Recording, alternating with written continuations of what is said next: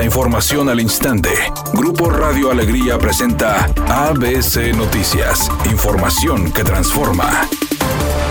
¿Qué tal? Muy buenas tardes, esta es la información. De acuerdo con datos del Consejo Nacional de Ciencia y Tecnología, en el Sistema Nacional de Investigadores solamente el 38.2% son mujeres, pero si se revisa cuántas de estas científicas pertenecen al nivel 3, este porcentaje disminuye al 24%. Ante este panorama, la Universidad Autónoma de Nuevo León realizó el taller Mujeres en la Ciencia con el propósito de que las alumnas se interesen en el mundo científico. Este programa de Mujeres en la Ciencia se realiza anualmente en la máxima casa de Estudios del Estado desde el año 2013. Sin embargo, la intención es que de ahora en adelante se realice dos veces al año. Acorde con la programación, cada facultad de la Universidad Autónoma de Nuevo León tiene una fecha asignada para realizar el taller y en esta ocasión una de las sedes es la Facultad de Ciencias Físico-Matemáticas.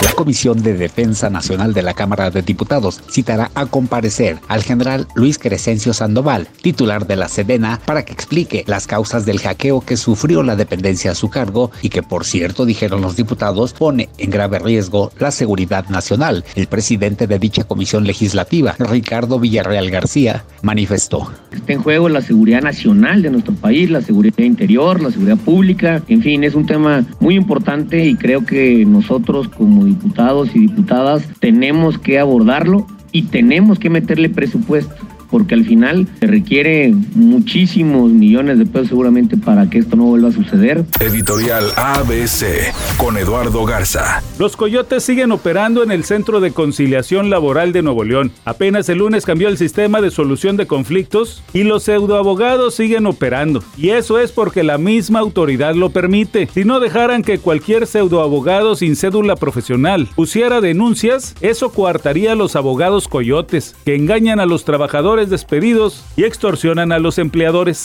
ABC Deportes informa, el equipo de los Dodgers perdió 5-2 con el equipo de los Colorado Rockies. En el partido, el mexicano Julio Urias lanzó para el equipo de los Dodgers, buscaba su triunfo número 18 de la temporada, salió sin decisión, lanzó durante 5 entradas, recibió 4 hits, 2 carreras limpias y deja ahora su promedio de carreras limpias en 2.21. Sigue siendo candidato para ser merecedor del trofeo Cy Hoy llega a su fin la Semana de la Moda en París, donde estuvieron presentes las principales figuras del mundo del entretenimiento, actores, actrices, cantantes, productores, diseñadores, modelos y demás acudieron a las diferentes pasarelas para conocer lo más nuevo de las tendencias para el próximo año y sobre todo para ser los primeros en ver las nuevas propuestas de los mejores diseñadores de todo el mundo. En Monterrey 25 grados centígrados. ABC Noticias, información que transforma.